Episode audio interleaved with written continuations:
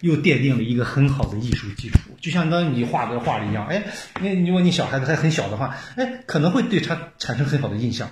那会让他产生呃呃很很好的感觉，他对艺术一下子产生兴趣，他可能把他自己的房间就就这样处就处理出来了。对他刚开始画的可能是呃看上去很很很幼稚，哎，他慢慢慢慢慢慢，他他就走上这条道了。其实这都是，这是整个社会大环境，就是不要太功利的去做。我我觉得我们好多就是他画他成能画出来，让他继续画吧，画不出来你算了，不要去弄他了， 你赶快去寻找一个谋生的手段吧。就是这，然后剩下的时间大家就在一我起交我我集。小啊，他浪费了大量的我时间小朋友啊，我家老大他也画，他喜欢画，他要嗯是每天可以画一天，他我看他都可以。嗯这就可能有一点我的影响啊，就是说他他对艺术，他里面能找到某种快乐。嗯，像艺术的从某个角度，它是一种品味。嗯，我们说品呢，就是就是你能够判断。或者说你的一种高低吧，嗯、品味是决定一种高低，嗯、所以我我们看，你看我们在国内的时候啊，嗯我们看那些欧洲的奢侈品啊，嗯，不管是是什么什么 L V 啊，什么 Prada 什么，百分之大部分的销售都是给中国人了，对不对？嗯嗯，因为什么？实际上呢，那种这个，嗯，这个因为大行其道啊， 在美国看不到，在美国很少能看到。欧洲你看不到，定制我喜欢的那种东西，那个叫品味嗯嗯嗯。啊。但是这个其实其实好多吧，就是这嗯也就是大家在一起群，就是呃，始终以群为单位，始终以群居为单位，呃呃，这样一种形式造成的这样一种思想。一种攀比，就是哎，这一个群大家是红色的，哎，你要是弄个绿色的就不太合适。嗯对，要把自己 改这成一群都是绿色的，你弄个红色也不合适。就是好像大家都是这样一个一个一个一个状态，一个状态，也不能说好，也不能说不好。呃，所以我也必须要是这样一个状态。呃，如要要不然我我就离经叛道了，对对我就和别人不一样了。然后呃我和别人不一样，我我的关系就没了。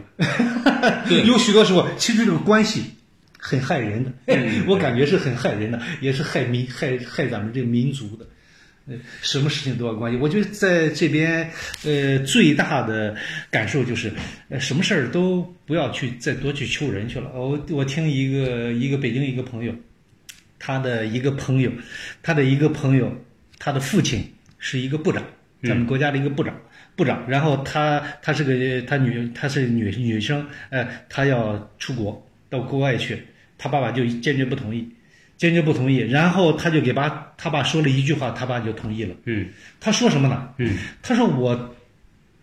离开之后，我就再也不需要工作呀、生活呀、芳芳看病啊，我再需需要你去给人打招呼了。嗯嗯哦，他爸同意了。嗯，其实有很多时候，这个关系，我觉得 这是我们这个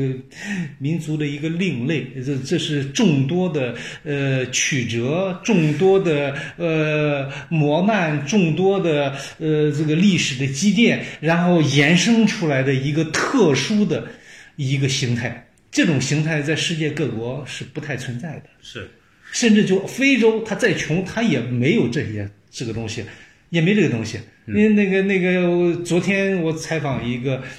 一个一个教会的一个传道士，传道士，然后他到到非洲开了一个工厂。开了一个工厂，工厂之之后，然后他们那个工厂，他以前开工厂，工厂呃出现了大问题，出现大问题，政府要处罚他，要罚他一百多万美在元。呃中国还是在不是在非洲？在非洲嗯在非洲，呃，处罚他要罚他一一百多万美元，嗯，然后他那几个合作伙伴就给他讲，你赶快去去给那个那个部长送礼去，他他、嗯他那个商务部部长给送礼去，啊他们国家小嘛，嗯，他直接就能够得上，他又是国家的明星企业，给部长送礼去，他部长一脚把他给踹出来嗯了，还是一个华裔。一个一也是以前我们中国人过去的，啊他的他的祖辈过去的，啊他就把他踹出去了。你以为你是在中国吗？嗯他就是这种状况。呃，当然了，不排除也有很多腐败的国家，但是他碰到的这个，呃啊，能代表普遍性嘛？嗯对，你你就是他不需要这些东西。其实有好多，我感觉这个关系真的害了我们很多的人，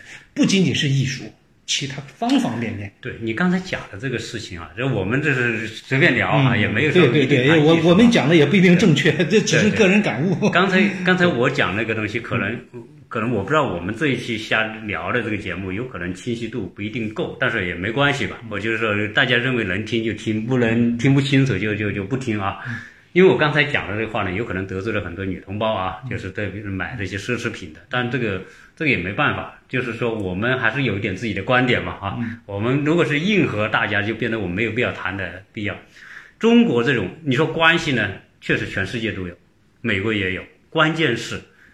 我们对待关系的这种态度啊，就是我们把关系作为一种重要的获利的途径和资源，所以就是把关系很极端化。这是我们你刚才讲的，就是我们关系可以替代法律，对不对？你说罚那怎么？我找到关系 就可以对啊少罚对啊嗯或者是不罚，对，这才是关系。你看它值不值钱？在那种环境之下，它真的就值钱。嗯，那值钱，所以这个东西叫人的这个利益驱动之下，大家会绞尽脑汁去建立关系哇，这个就不奇怪了，因为关系就等于钱。嗯，当你想通这个东西的时候，嗯，你不会奇怪啊。但是呢，你要获得这种关系是要付出代价的。嗯，是，所以我们很多人愿意从国内到国外去，嗯，从某个角度来说，那就看我是认为他妈这个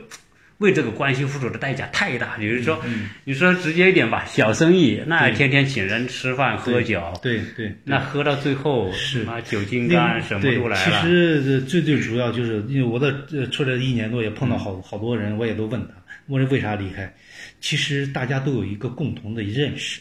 我我感觉就是，就是在在咱们那个环境下啊，以前的环境下，对，人活不出一个大写的人，嗯你总有你要面向的一个方向去下跪的，嗯，你的上司、你的领导、你的管理者、你的税务，你你开对对公公司你是老总好不好？税务局能管得了你吧？ 太多人工管商着你局了能管你 吧？呃，那个卫生卫生防疫站会不会管你谁啊都能卡？呃卡，街道办事处会不会管你啊？我们 那边就有街道办事处，呃，经常经常到我们那这儿去。这个就是说什么呢？嗯最后就是你每一个人，大家都活的，就是面向一个方向，一个人，你总是在下跪，这个就很累。这在这在这边，就你可以活出你一个大写的人，呃，因为法律规定的。你不能做的，你就不去做，不去做，然后呢，你真的就没问题。嗯，对。但是在以前我们那个环境，呃就是呃就是一个球场上，人人都犯规，你不犯规，你就会你吃就会亏被淘汰，你吃亏对对对对对然后呢，那就是看那个呃那个那个那个那个裁判了，裁判想想让谁呃嗯认为罚谁谁就对谁去罚谁，所以那个你见到那个裁判，你你不能理直气壮，你必须要下跪。 你 你这个很形象，实实际上，我们是用一个成语说叫，不叫成语叫俗语吧，就叫人在江湖身不由己，就是市场在中国市场就是一个巨大的江湖，这个这个在这个江湖当中，你不是说你可以决定什么东西的，是由别人来决定你什么东西。所以你你说你要下跪，别人都决定你的生死，你对说你跪不是跪？啊你愿意死还是愿意跪？对啊你肯定是愿意跪嘛，对不对啊你一跪还有好 处，对，那就变成嗯说，在在你必须人人都是一个下跪者，同时人人都是一个被别人下跪的人。对，啊嗯哎，就双重角色，所以很多人会叫叫撕裂，对啊就是人的精神层面的撕裂，对嗯就是从这个角度看看，好像他像个人，他妈从那个角度看，他妈对像个魔鬼，啊，是对。就是人人都是这种双重角色。从这个角度看是个奴才，对从那个角度看他是一个凶神，是是是，对，是，所以这个是，嗯，你你没环境之下导致、导致这种情况啊，就是、你说西方国家呢也不全好，我始终认为他妈西方国家也有很很不好的，但是它有一点是好的，嗯，就是说它通过一个法律的规则啊。它会界定一种边界，嗯，这种边界是很美的，所以对美在哪里？就是比如说，人人都不去，你说你下班了哈，五点钟下班之后，哎，你就是私人时间。嗯，这个时候，不管你老板 多大， 你就不能侵害我的私人时间。嗯，那或者说，哎，法律规定说你可以做到这个程度，你不超越，别人不能够来欺负你，嗯对吧？嗯，对，所以它有一个边界，这是我们我们国内来的人特别，任何人都不许犯规，老美可能没这个 感觉，因为他就在这种环境当中长大，他也不觉得他这个有什么好，对，因为没有比较嘛。嗯哎，中国人嗯到了这边之后，因为有比较，嗯嗯你看你在这里，你上个学嗯，不要找谁吧，啊，谁都不要找。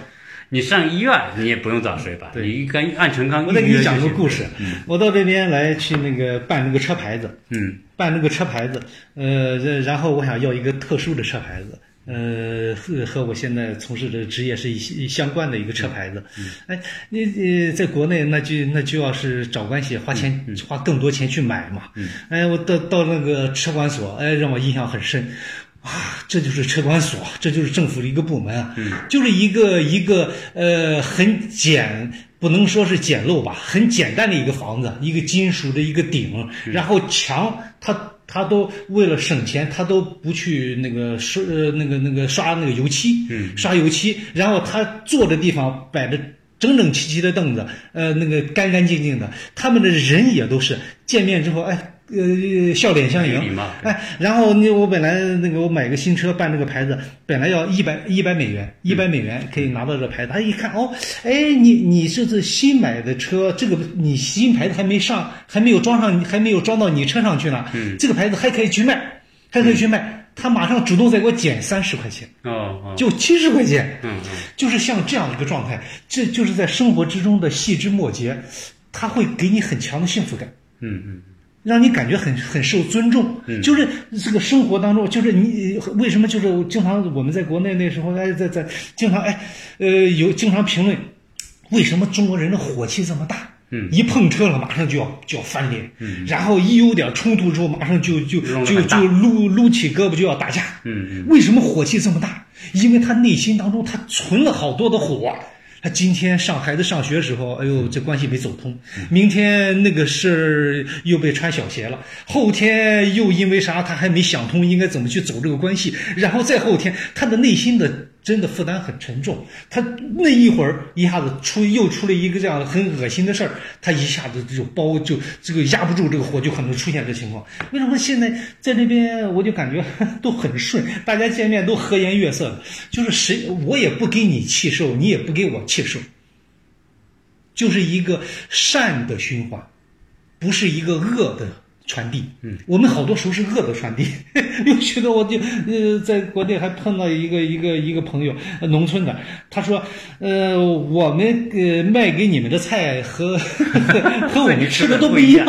我说啥不一样？你看我这地这边这半个，是呃我自己这边呃吃的是我自己吃的，然后我是 不放不放那个什么农药农药放太多的，然后那个化肥也不拼命往上撒的，然后这边长得又高又大又壮的，那都是给你们吃 的。哎呦，我呃为啥？哎因为他进城的时候你也欺负过他，对，是不是 啊？对对对最后这好多时候就是就是一个恶与恶的，就是你刚你刚才讲了嘛，就是说人的两面性嘛，是就我一边是受害者，一边是害别人我的嗯又我人，这就加害别人，我对，那我受害越多，很可怕。我受的气越多，这我这对，这也就是感觉是啥？就是为什么就咱们高楼大厦比美国这边还多？嗯 咱们走在城市当中，那个现代化城市比这边感觉还好。嗯但是为什么大家都趋之若鹜的都都想离开？呃，嗯特别是就是呃官宦阶层，嗯，呃家当官的，然后有钱的，办企业的哎，为什么这样？你要知道就是这个原因嘛。你要知道啊，他他就是呃，相对来讲，他活得更舒坦一点。你知道吗？你刚才讲的这个现象啊，我呢就看了一些关于官场小说，嗯嗯。当然这官场小说都来于现实，这是当官啊，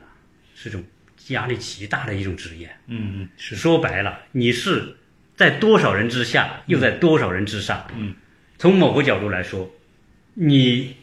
你你上面的人越多，你受的气越大，谁都可以捏你一把。嗯对，你必须做孙子做到极致，你才可能有机会往上走。 对，说白了，这叫什么？就是说你要把自己压抑到不能再压抑的程度。对，你实在不能压抑了，你就滚蛋。对对吧？你就出这个队伍。对对你但凡你能够待在这个队伍里面的，就是你是属于什么 还能压的那种。嗯对对对，我不知道你有没有这种感觉啊？那到这边到欧洲也好，到其他地方也好，看大家的笑脸，你你你是只有一个解读，嗯，但是我们在国内的时候，你看到相关人员的笑脸，你你可能有三个以上的 解读， 对对不对？对对，这这这其实就是就就就是一种，也可以说是一种幸福感，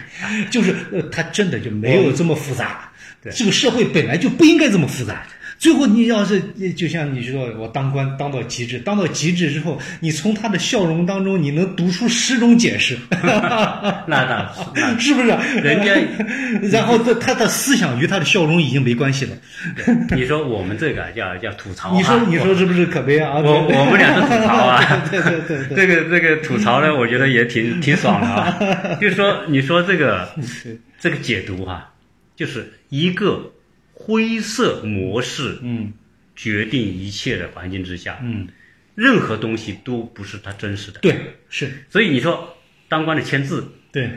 哎，你下次就拿个字给我签 哈、我就签。签完之后，下次一看这个签字就知道我要不要办。你看对我哎签字了，对哎对哎他妈我给你签了，是是是，哎对他们下面不办， 对然后呢，对，你说握手也好对，嗯或者或者酒场上喝杯酒也好，它都有一些东西是你不是明明白白 的，都是你要去揣摩，对对所以变成说，哎，我们的智商很发达，对就是因为揣摩这些，对就是一个动作之下有三种解读。对或者一个事情有不同种解读的，是一个笑容你都要，对 你所以你说这个民族能不能智智商能能不会不发达呢？那对肯定是发达嘛对。哎，但是这种发但是达你叫但是人的精力是有限的，你把大量的精力都用到用到哪里去了？但是但是你知你知道，就是说嗯我们这种智商的发达哈，情商的发达，从某个角度说叫嗯智商情商皆发达的这样一个民族。嗯，归结我们总结为一个话叫什么呢？叫小算盘能力。嗯对 对 对，嗯实际上这都是小算不盘是，大智慧，对对对所有善于打小算盘的人对一定缺少大智慧，对，是因为大智慧是要在简单环境中中才会获得。对啊，所以我一直讲我说，人类的智慧的高峰是在两三千年之前嗯获得的，而不是现在。现在我们要获得智慧的能力会越来越弱嗯啊？为什么呢？因为我一直觉得哈，现在商业越发达，人的智慧越低。嗯为什么呢？因为你去看那么多的广告都能够抓住这些消费者，就说明什么？这广告是有效的。嗯，广告是什么？广告就是我送一种需求给你。从某个角度来说，商品是什么？嗯不停的创造出来那些商品是什么？嗯就是说，它挖掘出你内心的某种需求。嗯从某个角度来说，嗯一个商品的创造出来，它就是一个陷阱。嗯就是要让你很通过一种方式很愉快的跳进去。你说你今天买那个车，你看我在国内还看到人买奔驰，嗯什么什么什么款什么款的，哪一年款的，嗯他妈才三年四年出一款新的，嗯你说你用不用得着去换？你用不着去换嘛。奔驰车有时候你用的好的，用个十几年很正常。嗯但问题是你款式落后了。你如果你开个十年前的奔驰出来，你就没面子了。嗯哎，你这个时候你还敢不敢开？你就不敢开了。嗯哎，你看这种车在哪里卖得好？都在中国卖得好。嗯这奔驰、宝马，全球最大的市场就是中国。离开了中国，如果今天中国说对奔驰、宝马这种车，奥迪关闭这些工厂，立刻就完蛋嗯啊！因为什么？他把中国人的这种需求啊，我们说的，通过挖很多美丽的坑，你就不停的往里跳。所以商业的本质，我认为啊，呃，商业越发达，在未来商业越发达，人的智慧越低，啊，因为商业就是创造很多美丽的外表来吸引你，啊，它根本这些外表根本不是事物的本质。你说你真的一辈子要更新那么多的手机，更新那么多的车吗？根本不需要的，因为我们的眼光没有智慧了，只能看外表，什么绚丽，大家都认同什么东西，所以我就要去做那件事情，都不再为自己活，为自己努力，而在为别人的眼光。商业越发达，所以为什么美国好？美国我买个二手车，我也开得很快乐，嗯我也没觉得我的二手车会比别人低人一等。你看，这嗯就是一种不被别人活给你带来的快乐。对，是，呃，这一点其实很重要。呃呃，什么时候？你看我们在国内的时候，呃，去也去了好多的寺庙，去寻求一种心灵上的一个慰藉。嗯，就是希望能够呃不被别人的评价，不被别人的呃那个思想去左右，然后给自己的心灵找一个家。其实心灵的家就是宗教。一个健康的社会，我始终认为，应该是法律和宗教并存的世界。如果这两者，呃，缺缺了一个，我都会出大问题。那个我打断一下啊，嗯呃，有些呢属于敏感的词，嗯哎，对你知道吗？嗯，我呢，我们可以换一个词来说这个事儿，嗯嗯嗯寺庙嗯嗯和教堂嗯啊嗯，嗯，它代表不同的对东西。对对对，是，你说呢？这个寺庙啊，也是给人做服务的，嗯但是你看我们国内的寺庙，嗯都已经商业化了，嗯完全商业化 了，就是它的它的一切服务嗯都是商品和有偿的，嗯，而且它会通过一种方式让你甘心情愿。甚至是欺骗性的。哎呃对对我我都去我碰到过对，碰到过很 多。碰到过很多，然后有一次到一个寺庙去，然后啊，你们几个那个呃佛祖那个嗯吓你呃吓你一下呃对对，呃，今天是一个什么日子？呃，然后我们的那个方 丈，然后呃专门可以见你们几个。过去之后，然后呃大家闭上眼睛，嗯然后那个这呃那个方丈给大家呃诵一段经文，然后啊保你你闭平安上眼睛，把双手伸出来，伸出来之后，一每人手上放一个哎多少一个钱佛像，一个佛像嗯然后，一你个就小佛像。呃完了之后，他说呃你和佛已经结缘了嗯啊，然后每人给点钱拿三百五百块钱对，哇，这这已经我感觉已经是严重的背离了呃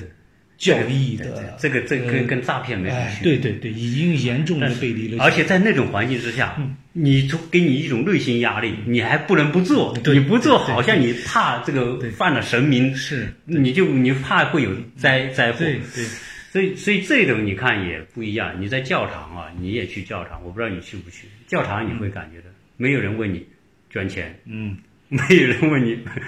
买对买像，对是吧？对没有人问你要求做的，你做的就是你内心的一种跟一种一种交通的渠道吧。对对对，所以这个，你说，你看我们把这个话题都说进来了啊，嗯嗯。从某个角度来，就是说，这个一个社会大环境，它的所形成的那种东西，全部被裹挟进去。对，只有内心特别强大的人知道我要什么，我不要什么。我有一个很好的朋友，嗯，很好的朋友，他在在文学修养，嗯，在艺术修养非常的棒，在大学专门讲艺术创作、艺术鉴赏，嗯，艺术鉴赏非常棒，一一个老大哥，呃，我也非常的敬重他。他已经有，他就是一个很有能力的人，嗯、但是呢，呃，处处碰壁的嗯人， 处处碰壁的人，呃，当需要用你的时候，哎，呃，把你请来了，嗯不需要用你的时候，哎，马上，呃，呃让你离开的远远的，嗯，呃，他有一年多，我估计应该有一年多了，每天早上发一张，在他的朋友圈发一张照片，嗯黑白照片，嗯他拍出来做成黑白的，嗯，他他的题目就是早晨的光。嗯我曾经有段时间，我想问他，打电话问他，问他那个那个那个，我说为啥发这个？我说你这个这个心理压力这么大吗？呃，看到的世界全是黑白的嘛。嗯我曾经想问过他，嗯后来我一想，不要问，嗯嗯不需要去问。然后这就是他的思想的表达。嗯你感觉到什么就是什么。嗯不需要他再去解释。其实有很多，我感觉就是咱又谈到艺术，嗯很多就是他他在他在艺术方面非常有修养。嗯，在大学就讲艺术鉴赏，就是他的内心都是这样的受压抑。为什么受压抑？就是太有个性了。嗯说白了，这是艺术创作也好，发明创造也好，嗯，就像你说的福布斯一样，他如果不是一个偏执狂，他不是一个对艺术那么执着，那他可能也不会做出这样的产品，对不对？其实我们现现在这社会缺这样的人，太缺这样的人了。嗯，那那我估计以后的土壤当中还能够培养出来多少这样的人？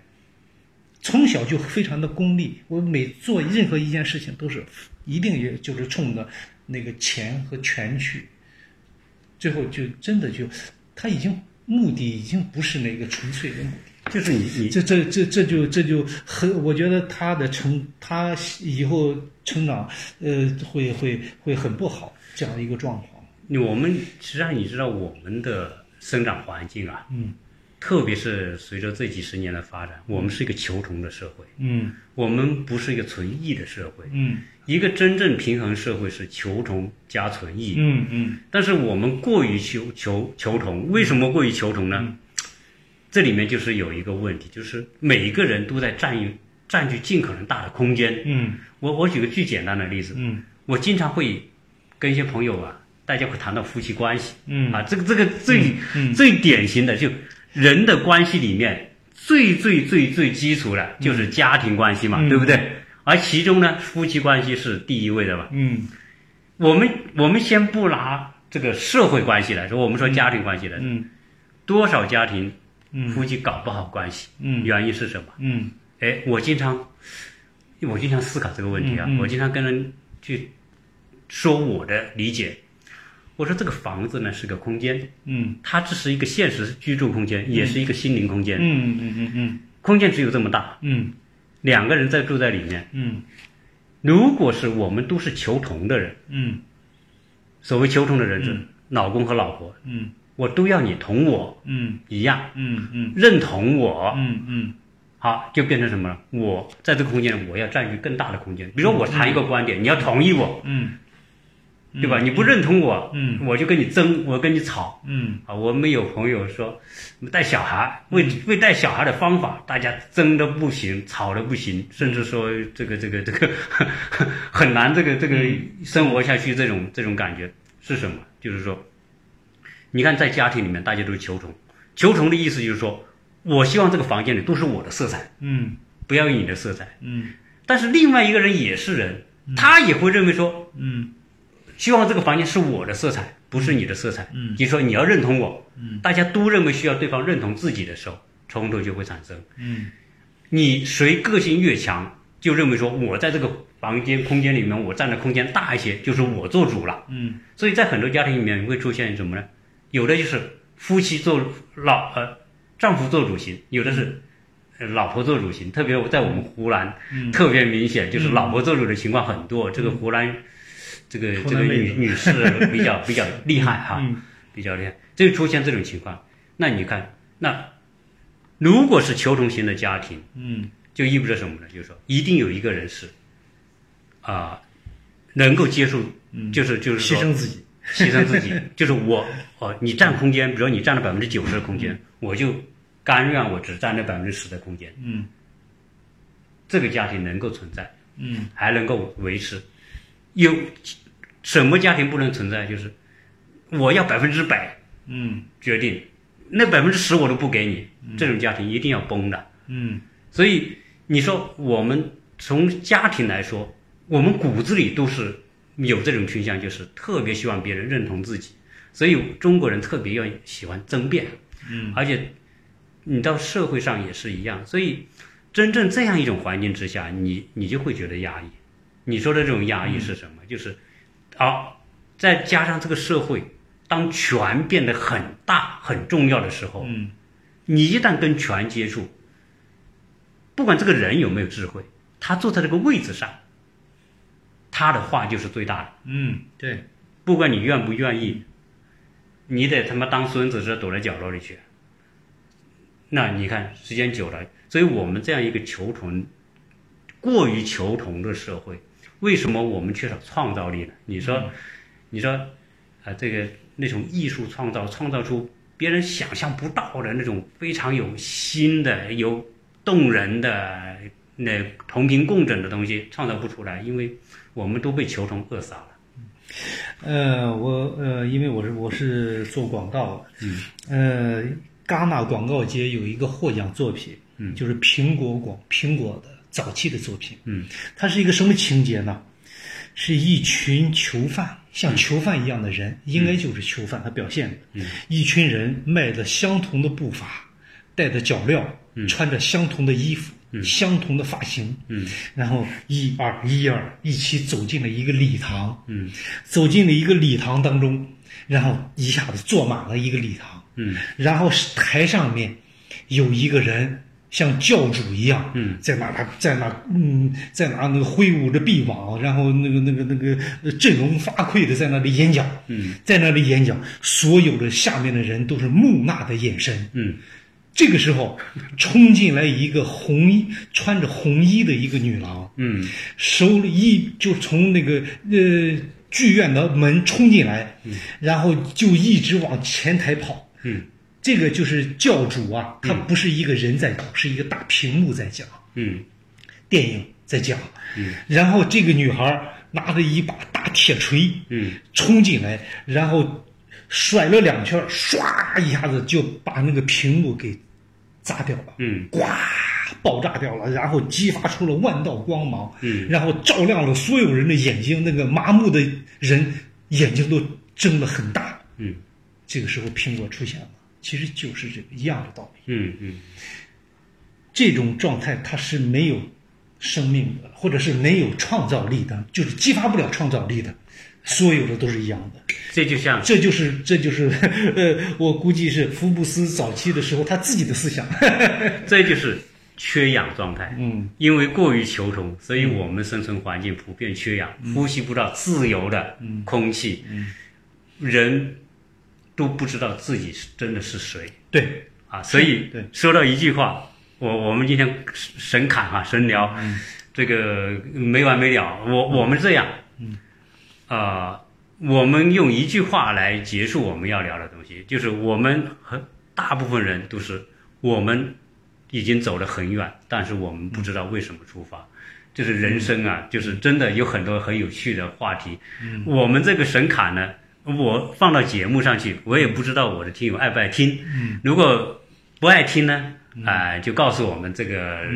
这个不要瞎嗯这聊。是一方之言。对对对呃我们也没想就是传达什么思想，对对嗯也就是谈一谈我们亲身的感受，是亲身的感受。如果大家觉得我们这种神侃还有点意思，嗯你也在留言里面告诉我，哎，这个神侃还行。嗯如果你们觉得行呢，我们以后还会再来侃，嗯再来聊。 如果觉得不行呢，我们就当是啊、嗯一种一种一种一次性的这种 一对对这种沟通吧。对对啊，对我对嗯我们所以非常感谢这个老刘啊，这个艺 术家，他是摄影艺术家啊，我是画画的。没有，啊，从这我们今天从聊的是从艺术开始，最后闲扯东拉西扯，扯了好多乱七八糟的东西，但是我觉得很有意思。嗯啊，对我，我想呢，最后呢，给朋友们提个建议，就是我也经常给我公司的员工，也经常给朋友们，我我的身边的朋友在讲，